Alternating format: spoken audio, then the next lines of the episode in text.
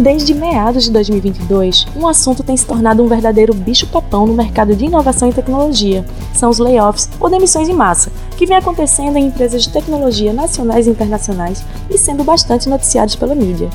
E foi pensando em trazer uma luz sobre esse assunto, por que, que isso vem acontecendo, qual o motivo, ou até mesmo quais as possíveis saídas, que convidamos dois grandes especialistas do mercado de inovação e tecnologia daqui do Recife para bater um papo. Hoje temos aqui no estúdio do Porto Mídia Laís Xavier, presidente da Acespro, que é uma entidade sem fins lucrativos que representa de forma distinta e empreendedora empresas privadas nacionais, produtoras e desenvolvedoras de software, produtos e serviços de tecnologia da informação, telecomunicações e internet. E também temos aqui Pierre Lucena, presidente do Porto Digital, que, convenhamos, dispensa apresentações aqui no CAIS, não é mesmo? Vamos nessa? CAIS, o podcast do Porto Digital. Episódio 36: Tendências para 2023 Os impactos dos layoffs das Big Techs no mercado de inovação. Durante a pandemia, aquele período em que parecia que a gente nunca mais sairia de casa novamente, o mercado de inovação e tecnologia não apenas se desenvolveu e cresceu bastante, mas também teve números expressivos de contratações de profissionais ao redor do mundo. Mas hoje, com o retorno das atividades presenciais, a gente está vivendo um período que pode ser considerado uma espécie de recessão do mercado. Empresas brasileiras e do mundo, de startups até mesmo as big techs, têm anunciado grandes layoffs.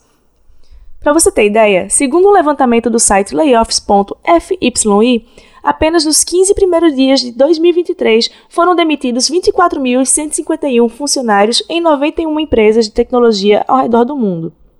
Aqui no Brasil, desde o começo de 2022 até o dia 31 de janeiro de 2023, foram mapeadas 44 demissões em massa de 38 empresas de tecnologia. É algo em torno de 5,6 mil funcionários demitidos, também segundo o site layoff.fyi. E os números são realmente assustadores, gente. Log e PagBank demitiram de uma só vez 500 funcionários cada uma. A Loft dispensou 312 funcionários até dezembro de 2022 a Hotmart e a Vitex perderam respectivamente 12 e 13% da sua massa de trabalho, e a Foxworks, no final de fevereiro, demitiu 220 funcionários. Sim, fevereiro desse ano. No mundo, só nos últimos três meses, gigantes da tecnologia como a Amazon, Google, Microsoft, Twitter e Meta, que é a dona do Facebook, Instagram e WhatsApp, demitiram mais de 50 mil funcionários. E o motivo dessas demissões e como elas impactam o mercado brasileiro e até mesmo local é o que você vai ouvir em seguida no bate-papo do meu querido co-apresentador Renato Mota com Laís Xavier e Pierre Lucena. Olá, jovens! Estamos aqui nos estúdios do Porto Mídia do bairro do Recife com Laís Xavier, que é presidente da CESPRO, e Pierre, que é o presidente aqui do Porto Digital. É, vamos falar um pouquinho né, dessas demissões que estão acontecendo, esses layoffs, como pessoal está chamando mais agora, né? Aproveitar o nome gringo, que eu acho que pega melhor. É, a gente teve, nesse ano, agora em 2023, esses dois meses, só 2023, é, globalmente, né? Quase o mesmo número de demissões que no setor de tecnologia, é, quase o mesmo número que teve no ano passado inteiro, 2022, né? Que já foi um ano com muitas demissões. É, vocês acham que esse cenário deve se prolongar ao longo do ano? Deve, em algum momento, deve arrefecer? Como é que deve ser para os próximos meses? Meu nome é Pierre, sou presidente do Porto Digital. A gente tem discutido isso já há algum tempo, sabe, Renato? É porque, obviamente, que chama atenção no momento em que o setor todo, no mundo todo, falta gente qualificada, porque você tem uma demanda muito grande. E por outro lado, você tem grandes empresas né, que chamam a atenção primeiro pela quantidade de demissões, que é significativo, né, e segundo, porque você rompe ali, um, teoricamente, uma curva, uma tendência de crescimento. Veja, algumas coisas é, aconteceram para que essas demissões, digamos assim, esses layoffs, né, que é, acontecessem em alguma escala, principalmente nas grandes empresas ali, ou pelo menos as mais conhecidas, né. É, o primeiro deles é que houve uma, contra, uma expectativa de que o digital fosse se prolongar por mais tempo, ou o crescimento do digital fosse se prolongar por mais tempo do que ele se prolongou, né? E isso efetivamente não aconteceu. Por quê? Porque as pessoas voltaram às suas vidas normais, é algo que todo mundo falava. Agora, se você for comparar as demissões de algumas dessas empresas em comparação com o que elas contrataram durante a pandemia, o saldo ainda é bem positivo, certo? Tem empresa que demitiu 10 mil, contratou 30. Então isso, isso, isso aconteceu, né? Mas o, o primeiro ponto, é, está acontecendo e vai continuar acontecendo um ajuste de mercado.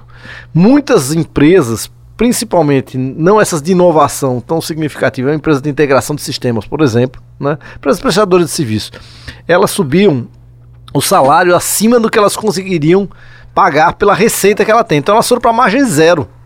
Então, obviamente, elas vão tentar recompor margem a partir de agora. Então isso é normal. Então, em outras palavras, o que já se verificou em outros setores, que é você trocar é, pessoas mais caras por pessoas que custam menos, isso vai acontecer para tentar recompor margem de empresa, porque tem empresa que realmente foi, passou a operar no prejuízo, por quê? Porque a partir do momento que chega uma pressão salarial muito grande, o salário vem primeiro do que a receita, porque os contratos, às vezes a empresa tem um contrato de cinco anos que tem reajuste só pela inflação, e aí você teve uma pressão de salário muito alta e a empresa não aguenta. Então isso acontece. E empresas que estão é, em outra situação, que são empresas investidas, a partir do momento que você teve um aumento de taxa de juros muito significativo no mercado, você passa a ter exigência dos fundos de investimento por rentabilidade mais, mais alta ou recomposição de rentabilidade num, num prazo curto. Então, e essas empresas apagaram, às vezes, por necessidade imediata de produção é, de inovação em, em, escala mais acentuada, salários irreais para engenheiros de software. Isso aqui no Brasil você tem várias empresas investidas que se encontraram nessa, nessa situação. E o segundo, tem muita tecnologia que flopou aí, né? Ou que as empresas observaram, principalmente a pesquisa e desenvolvimento, mas, pô, eu não vou investir tanto agora.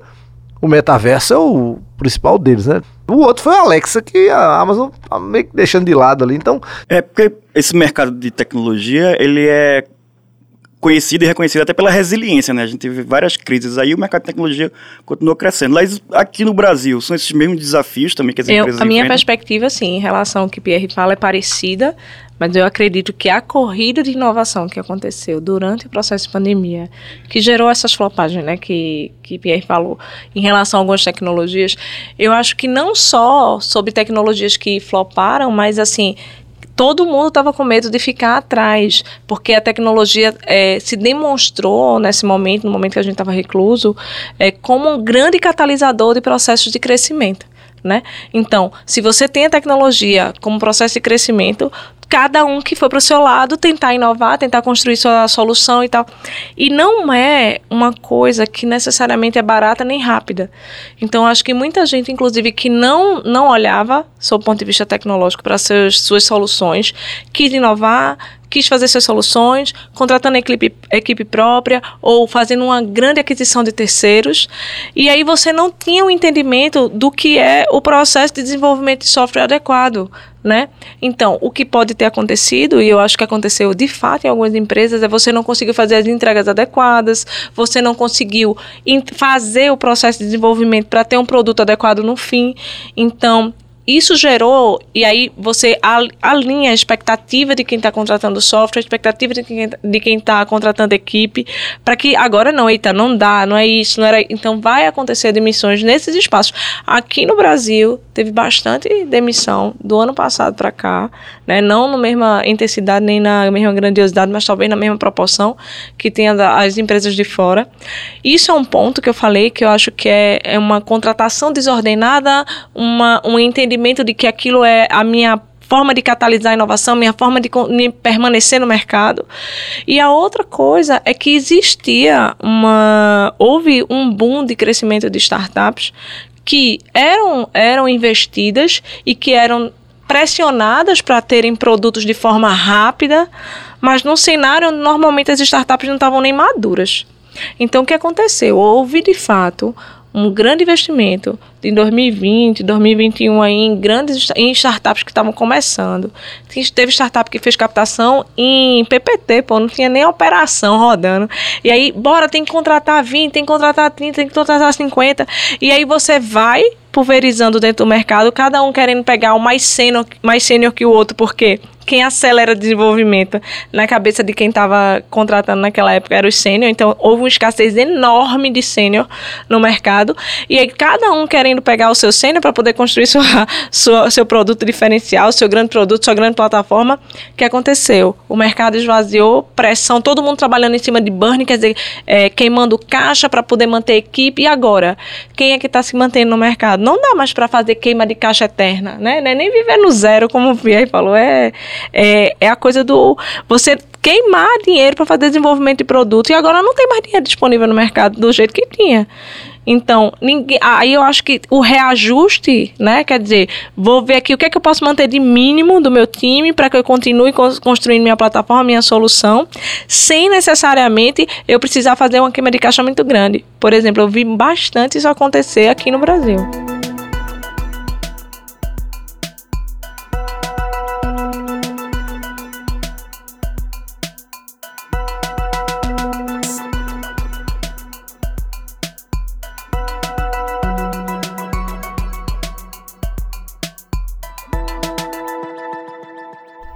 Grandes mudanças no mercado, grandes demissões, também podem ser um sinal de grandes oportunidades de trabalho.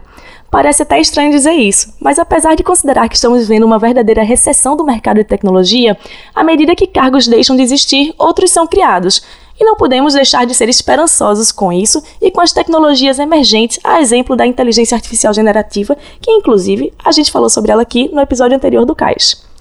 Sabemos que o surgimento de uma tecnologia como a inteligência artificial, ela pode gerar desempregos em algumas áreas, mas ela também é considerada a grande corrida tecnológica de 2023. E com isso, a expectativa em torno de contratações nessa área é bem alta. O problema talvez seja uma certa ressaca que a pandemia trouxe para o mercado. Modelos de contratação e salários que não são tão condizentes hoje em dia com a realidade, falta de recursos para investimentos, entre outras coisas.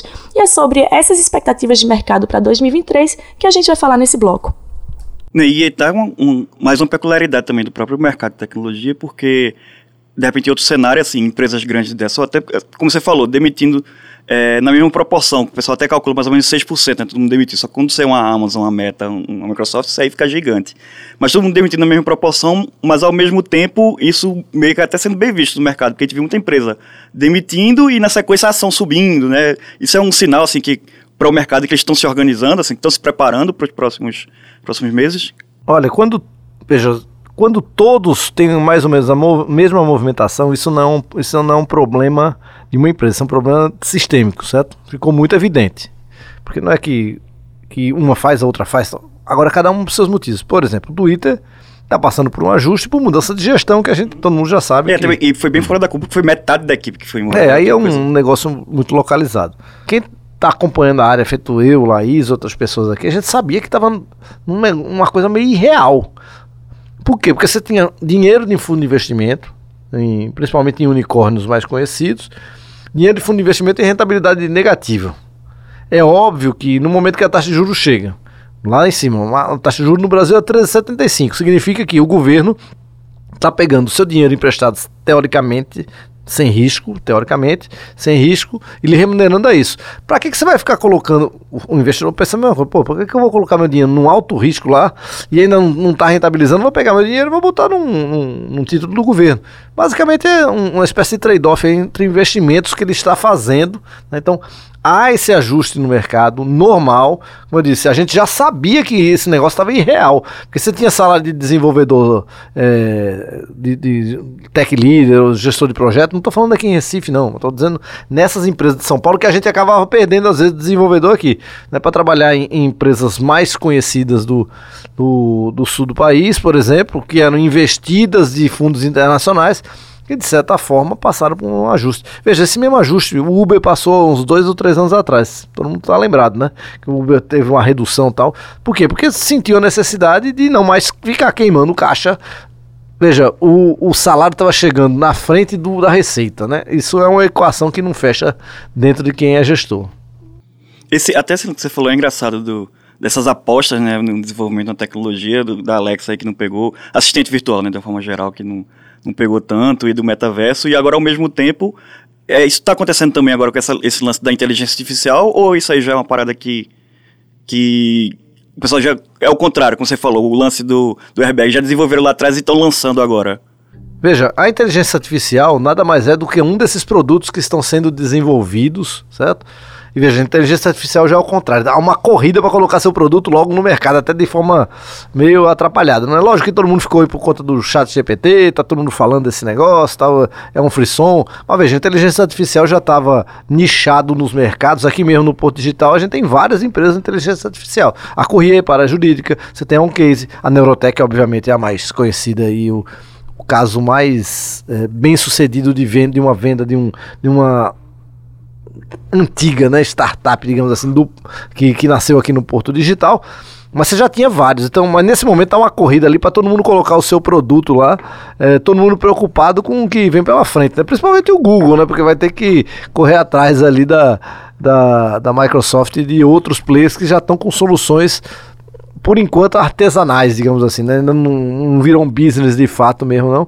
Mas vai virar muito rapidamente lá. Mas isso, veja, isso aí já há uma expectativa de mudança muito grande no mercado nos próximos anos. É, a inteligência artificial, com certeza, é o produto de 2022, é, 2023, né, a, não a ser lançado, mas o produto a ganhar escala, pode ter certeza disso, é, nesse ano, porque tem muita solução para facilitar a vida de todo mundo, né? Só vai dificultar um pouco a vida do professor, né? Que não vai dar para ficar fazendo prova do que Ô, é isso, Pierre, que é aquilo. E, e tem uma coisa, assim, inteligência artificial não é algo novo no mercado. Não, de jeito nenhum os bancos já usam há muito tempo para fazer análise de crédito. Quer dizer, as lojas, quando você está comprando alguma coisa na Amazon, nas lojas americanas, você já recebe indicação do que você poderia comprar também. Aquilo ali é inteligência artificial. É uma coisa que já solidificou, talvez, para o B2B, sabe? As pessoas que já têm negócio, eles usam a inteligência artificial como ferramenta. Eu acho que a gente vai popularizar ela para o si, quer dizer, o consumidor final, né? A gente vai pegar, então vai fazer com que uma pessoa lá, que né, tem seu CPF, vou lá fazer uma, alguma aplicação específica, vou conversar alguma coisa com, que é o que está acontecendo com o chat GPT, né? Todo mundo tentando verificar o que é que tem de resposta, se ele está tão bom, se ele está tão acurado, né? Mas não é uma coisa que está chegando no mercado do ponto de vista tecnológico agora. É uma coisa que já está consolidada, inclusive, no mercado. Talvez como vai se monetizar em relação a isso para o consumidor final, se vai ser monetizado ou não, como o Google eh, não monetiza as nossas buscas, né? Como é que vai ser o modelo de negócio atrelado a essas novas aplicações de, de inteligência artificial é que é o grande desafio. Mas não a, a tecnologia em si, é uma tecnologia que já está bem, bem já consolidada no mundo inteiro para diversas aplicações diferentes. Diferente, por exemplo, do metaverso. Exatamente, tem muita coisa, veja. Como eu disse, eu citei três empresas nossas aqui que tem faturamentos expressivos, certo? Na inteligência artificial, nichado num segmento B2B ainda. Escritórios de advocacia, seguradoras, bancos. É porque agora isso é como se tivesse entrado num, varejo é, para o usuário final, ou ainda para a população toda passou a ser uma coisa palpável e visível. O que, que é uma. Você entra num chat GPT, você sabe agora o que é uma inteligência artificial. Mas nada mais é do que a facilitação de processos do que a gente vinha fazendo. Mas isso ficou realmente muito visível agora, né?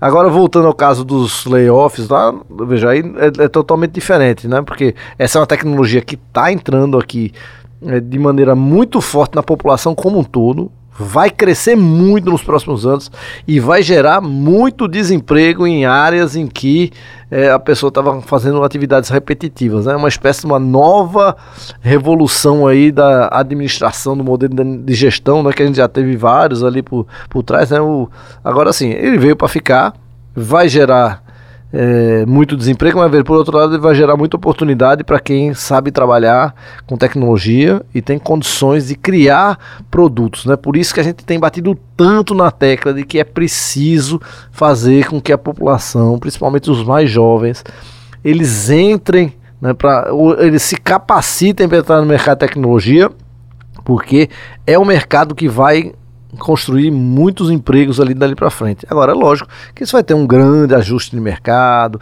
A gente já estamos chegando à conclusão que já, talvez não precise trabalhar tanto como a gente trabalha até hoje, uns cinco dias de semana, não sei o quê. Vai começar a ter ajustes de mercado né, do mesmo jeito que outros setores é, já passaram. Agora, uma coisa é certa: salário ele só chega se a receita da empresa chegar. Certo? E não dá para pagar salário irreal, que era basicamente o que a gente tinha acontecido. Veja, nenhum setor da economia, veja, nenhum setor da economia, tirando se você virar funcionário público através de concurso, alguém tem condições de gerar 8 mil reais de salário no seu primeiro emprego, certo? Porque 8 mil reais de salário significa 15 mil reais no total do custo, né? Quando você coloca aquilo junto com os custos da empresa, você teria que gerar 30 mil reais por mês para minimamente você conseguir pagar aquele colaborador, certo? E veja, esse é o salário inicial, né? Mas assim, do mesmo jeito, na, na outra ponta, você não consegue, você não tem receita suficiente para pagar 50 mil reais ao engenheiro de software. A não ser que ele seja realmente ultra especialista em uma área que você realmente não tem ninguém capaz de resolver problemas dentro da empresa.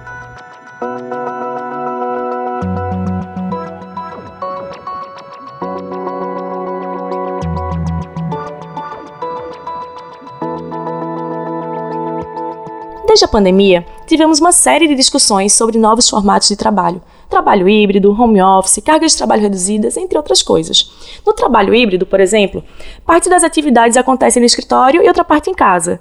E segundo uma pesquisa realizada pela Great Place to Work com 2.654 líderes e gestores de recursos humanos, 66% deles acreditavam que o modelo híbrido seria o principal a ser adotado em 2022. E veja bem, a gente está em 2023 e essa é uma realidade. Será que essa flexibilização do formato de trabalho tem algo a ver com os layoffs? Como é que isso impacta o mercado de trabalho, uma vez que muitos trabalhadores de empresas mundiais estavam, na verdade, alocados aqui no Brasil, trabalhando em home office? E sim, muitos deles também foram demitidos. É o que vamos falar nesse bloco. Porque a gente viu também tudo a ver com isso que você falou, de, desse reajuste em termos de salário de trabalho, de tempo de trabalho. Desde a pandemia, uma série de, de movimentos e discussões sobre isso. Você falou de grandes resignação, as pessoas pedindo demissão porque não estavam satisfeitas com o trabalho, e depois teve todo o movimento das pessoas quererem ficar de híbrido, querer ficar home office, essa discussão dentro das empresas.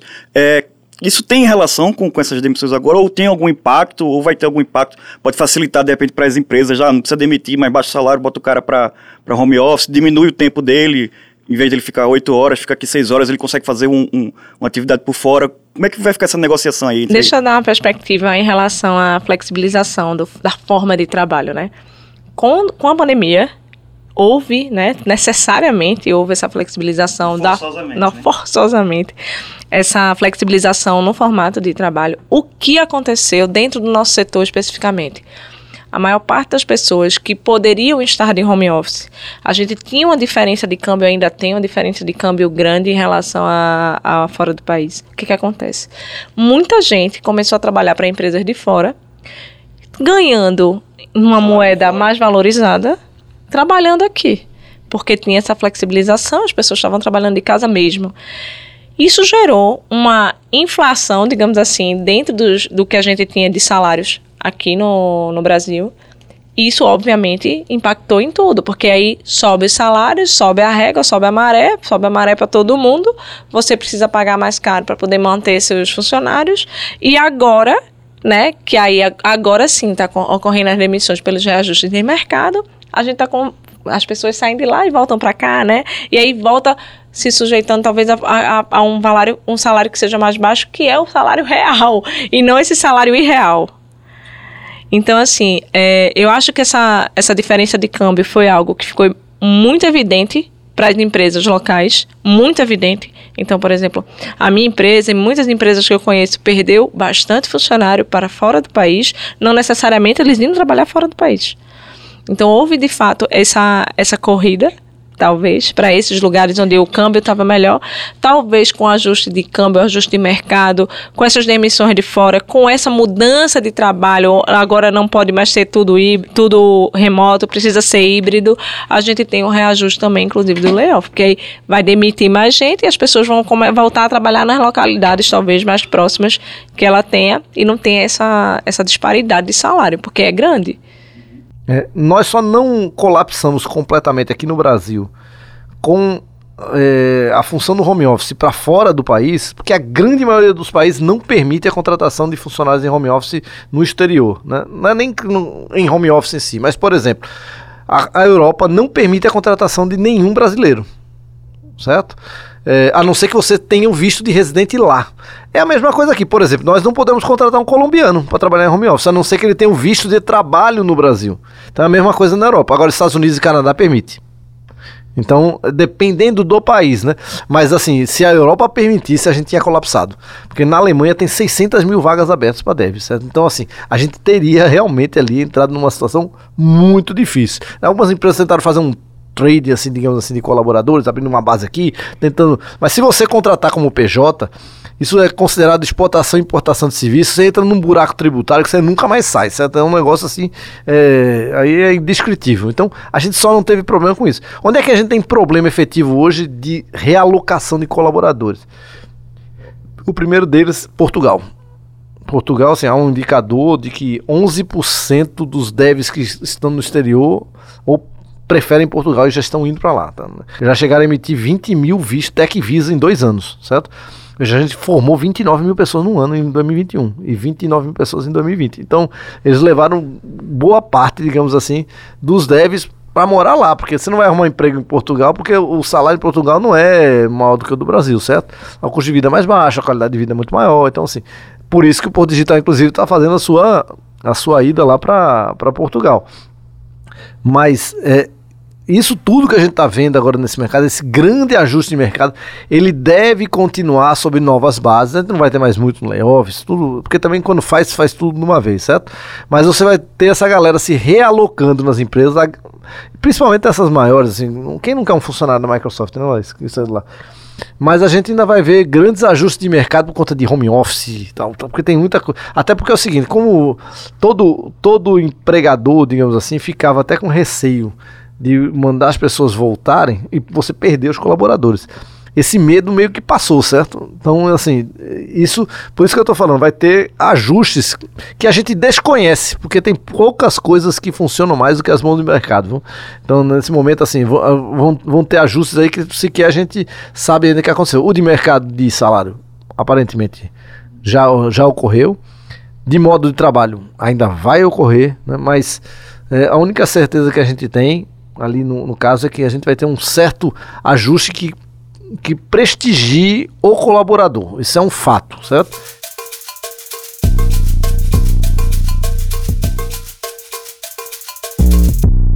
Você falou um negócio bem bacana aí em relação à realocação de mercado das pessoas saindo dessas empresas grandes, né? Com, com currículo aí com Microsoft okay, e indo para outras empresas. Mas será que a gente pode ver também aí nos próximos meses, uma galera que saiu com, dessas empresas com esse know-how, abrindo outras empresas, de repente deve ver um, um, novo aumento aí de criação de novos negócios, de criação de novas empresas. Eu acho que eu não, eu não tenho dúvida disso. Isso é o comum, isso já aconteceu aqui em Pernambuco. E eu ouvi uma história, né, uma semana atrás, dos nossos fundadores aqui do Porto Digital, dizendo que isso aqui só aconteceu porque os grandes data centers saíram daqui, as decisões dos data centers lá atrás, quando a gente tinha os serviços bancários sendo basicamente desenvolvidos aqui, quando saiu a inteligência e foi para São Paulo, a tomada de decisão, ficou um monte de cabeça boa aqui. E a gente vai fazer o quê? Vai abrir empresa e vai construir o Porto Digital, né? Estou resumindo assim de forma abrupta, mas é a mesma coisa. Isso já aconteceu e vai acontecer de novo. Aconteceu então. na lei. O Banorte, veja. É, grande isso, parte dos executivos do Banorte ou isso, desenvolvedores isso. do Banorte formaram o Porto Formaram suas empresas. Fred Arruda, Valência. É sobre isso que eu estou dizendo. Então, assim, já aconteceu. Vai acontecer de novo. Então, se você tem layoffs grandes, de grandes mentes, grandes cabeças, é normal que a gente tenha um crescimento maior da quantidade de empresas. Entretanto, é importante que a gente olhe que o mercado hoje para a abertura de startups, de criação e captação de investimento, a barra subiu. Em 2020, a gente estava com a barra mais baixa para captação. Hoje a barra está bem alta, então para que seu negócio consiga ser investido, vir uma startup, tenha esse processo de crescimento, de captação, você precisa ter um negócio muito relevante. Por quê? Porque a gente não tem mais hoje no mercado sobrando dinheiro para investimento como a gente teve em 2020, onde se captava com PPT. Então, vai ter no surgimento de novas empresas? Vão. O processo de captação, de crescimento de startup vai ser igual a gente viu em 2020? Provavelmente não. Vai ter também aí um ajuste. Talvez a criação dos negócios sejam negócios que sejam de fato mais relevantes, que precisam estar operacionalizando antes de fazer um, um levantamento de fundo grande, como a gente viu acontecer no começo. Então, eu acho que está tudo se ajustando em relação a isso.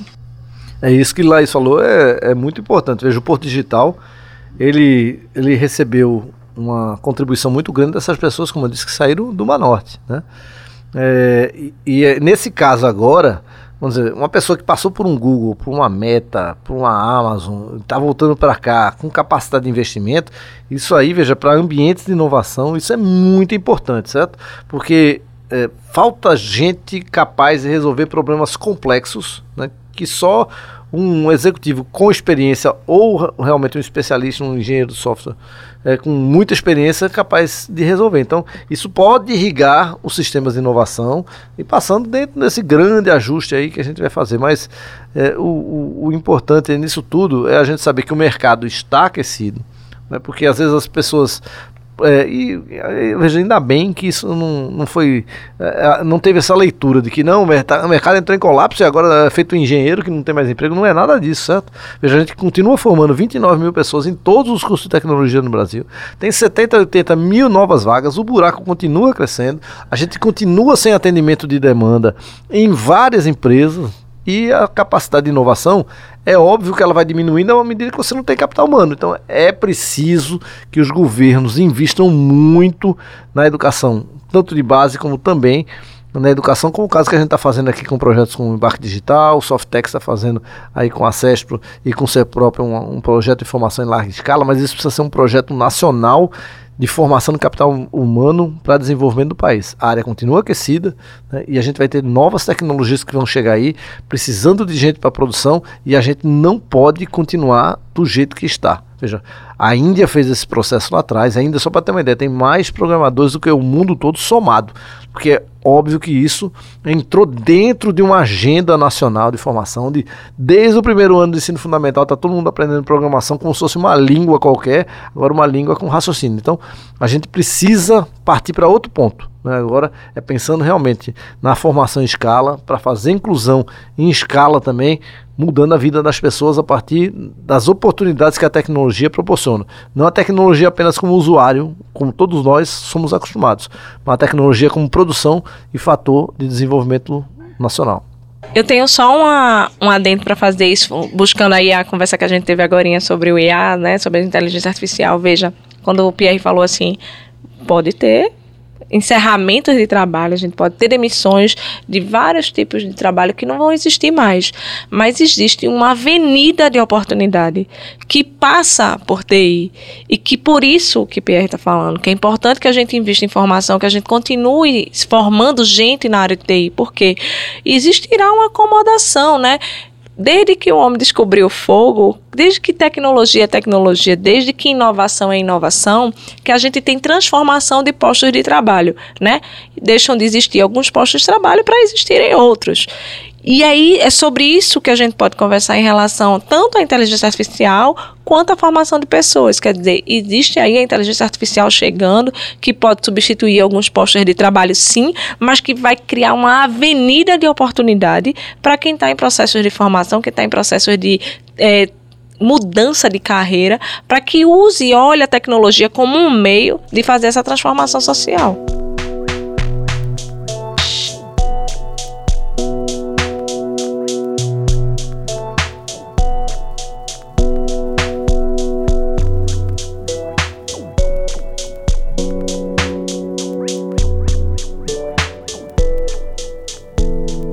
Gente. Muito obrigado disponibilizar o tempo de vocês aí para conversar com a gente.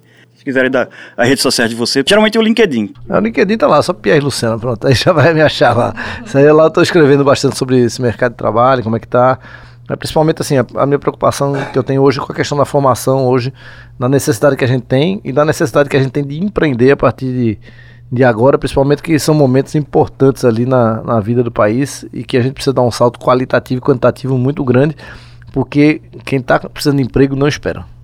Perfeito. Laís, se quiser deixar o seu também, ou então o pessoal quiser na da SESPRO, não sei, É, a rede da Acesp a gente tem colocado vagas, a gente está criando um banco de currículos. Então, se você quiser entrar em contato conosco, deixar seu currículo, deixar botar seu material lá dentro do nosso banco, a gente está fazendo a criação desse banco agora exatamente para poder ajudar as pessoas que estão nesse momento né, de transição, foram demitidas. Então, a gente tem esse espaço dentro da Acesp, Acesp Pernambuco Paraíba, PEPB, tá? Na, tanto no LinkedIn quanto no, no Instagram. E o meu pessoal é Laís Xavier. Lá eu discuto coisas sobre tecnologias e, e empresas, assim, é, como empresariar dentro do setor de TI. Eu sempre falo sobre isso. Perfeito, gente. Mais uma vez, muito obrigado aí. E a gente volta em 15 dias. Valeu. O Cais Podcast está disponível nas principais plataformas de streaming. Assine no seu agregador e acompanhe sempre que um novo episódio for lançado. Para mais conteúdos, você pode conferir as redes sociais do Porto Digital, que trazem as novidades sobre o programa e bastidores das nossas gravações no Instagram, Facebook LinkedIn. Estamos nos perfis barra Porto Digital, tudo junto mesmo. E no Twitter somos o arroba Porto Digital. Segue lá e nos encontramos no próximo episódio do CAIS. CAIS é uma produção do Porto Digital em parceria com a Doravante Podcasts. Apresentação Renato Mota e eu, Sara Falcão. Reportagem e roteiro Guilherme Gates e Renato Mota. Revisão e checagem Sara Falcão. Entrevistas Guilherme Gates e Renato Mota. Edição e masterização Rafael Borges. Trilha sonora Estesia. Supervisão geral Rossini Barreira.